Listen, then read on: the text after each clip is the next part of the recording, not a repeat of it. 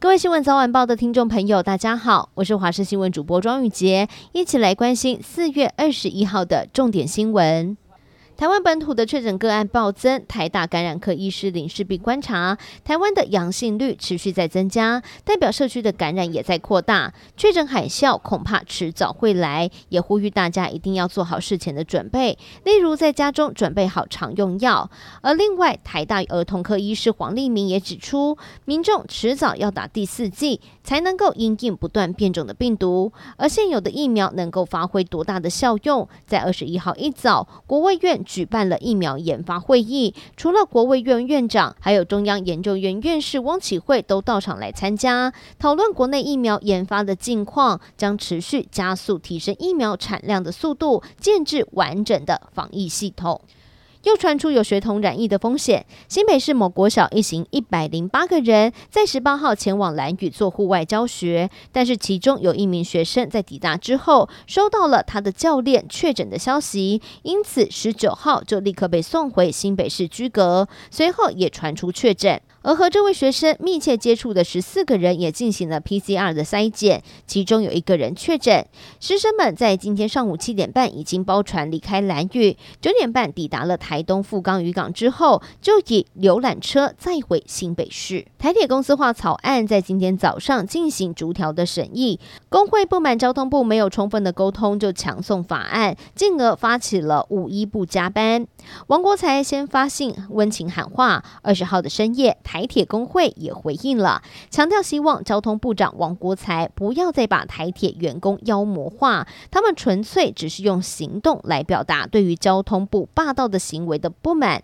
王国材在今天受访的时候表示，在公司化里面，双方的步调不太一样，他们希望慢慢谈，自己则是对于安全课题一直有压力，希望可以快点落实安全的措施。美国影音串流平台 Netflix 公告今年第一季减少了二十万的订户，这是 Netflix 十年来第一次出现了订户衰退。Netflix 的股价二十号暴跌了百分之三十五点一二，收在两百二十六点一九美元，市值蒸发了五百亿美元。负成长的原因包含了全球通货膨胀、乌俄战争，还有如雨后春笋般的其他影音串流平台的问世，市场竞争非常的激烈。全球首富马斯克也直接补上一刀。在 Twitter 上面发文表示，觉醒心灵病毒让 Netflix 变得难看。俄罗斯国防部在二十号宣布完成了萨尔马特洲际弹道飞弹的试射任务，成功命中了远东地区的勘察加半岛指定区域。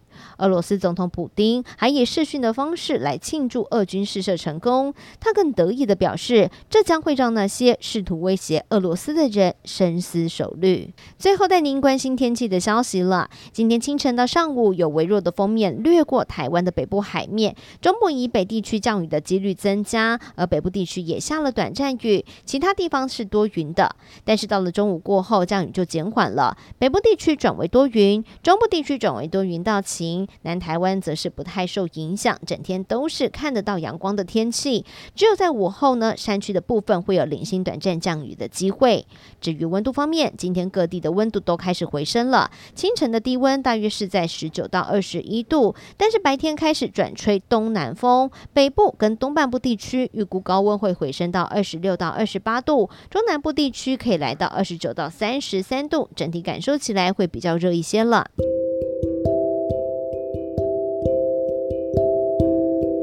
以上就是这一节的新闻内容，非常感谢您的收听，我们下次再会。